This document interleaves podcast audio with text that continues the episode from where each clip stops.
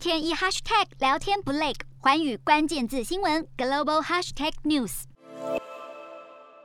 我们从俄罗斯和乌克兰近期的争端来讨论目前国际情势的演变，以及台湾为何应该要看清楚二零二零年之后可能会出现重大的国际变局。从去年底俄罗斯在乌克兰边境集结大军以来，紧张的情势就持续升温。美国和北约组织加上联合国，虽然都公开发言呼吁俄罗斯不要轻举妄动，甚至措辞强硬地发表了各种声明，希望能够达到吓阻俄罗斯的效果。不过很显然的，过去几个月以来的尝试全都徒劳无功。俄罗斯在乌克兰边境的大军不但没有撤离，甚至整体的军队部署数量还超越了2014年进军克里米亚时的总数。这个星期，俄罗斯和美国、北约以及欧盟国家分别进行协商，马拉松式的会议没有看到重大的突破，反而见到了俄罗斯在各项会议当中维持一贯的坚定立场，要求西方国家必须撤除在俄罗斯邻国境内驻军。以及部署各种飞弹。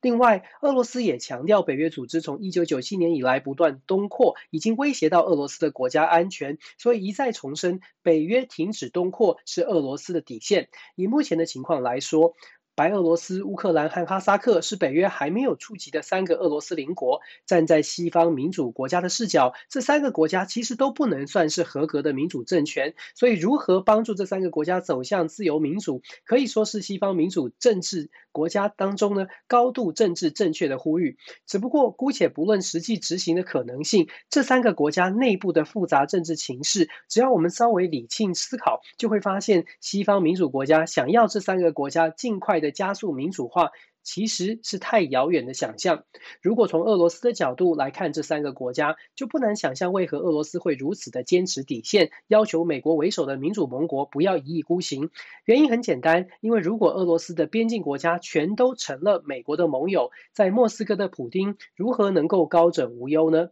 从东西方对抗的逻辑可以看得出来，为何东西方会出现这样的僵局。可是跟过去不同的是，现在的美国在国际的影响力。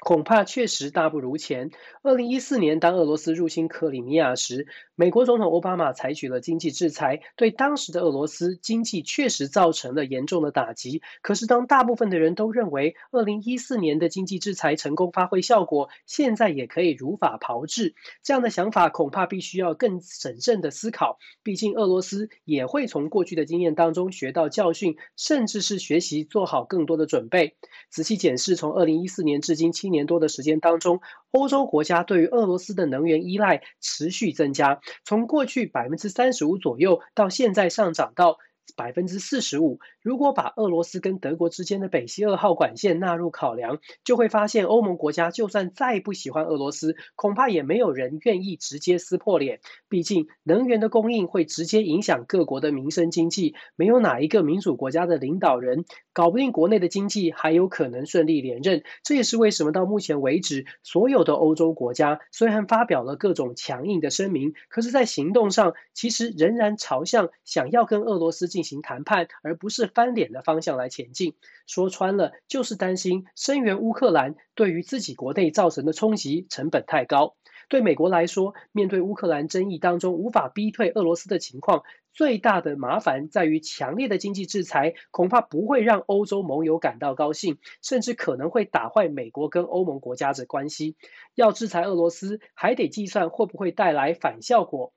可是，如果只是嘴巴上说的强硬，但行动上却为了配合欧洲盟友对俄罗斯让步，美国也会担心他们输了面子，也输了里子，这样只会让拜登团队再一次在国际舞台上声望受到重创。想象一下，距离美国从阿富汗撤军其实还不到半年。现在美国介入调停乌克兰的纷争，如果再没有办法得到成效，世界上还有多少国家对于拜登团队的国际影响力能够有信心？不止如此，拜登上任之后，主打美。美国的民主和专制国家之间的价值对抗，目的就是为了要凝聚民主国家的共识。可是，当美国拿不出实力，民主国家之间的合作就很有可能变成有名无实，进一步让原本还在观望的国家认真的思考，现在世界上的老大到底在哪一方。美国当然不是纸老虎，不过，以目前美国内部政治的分歧和长期累积下来的债务，导致美国政府能够拿得出手的资源相当有限。现在的美国恐怕需要的不是高举民主价值的大旗，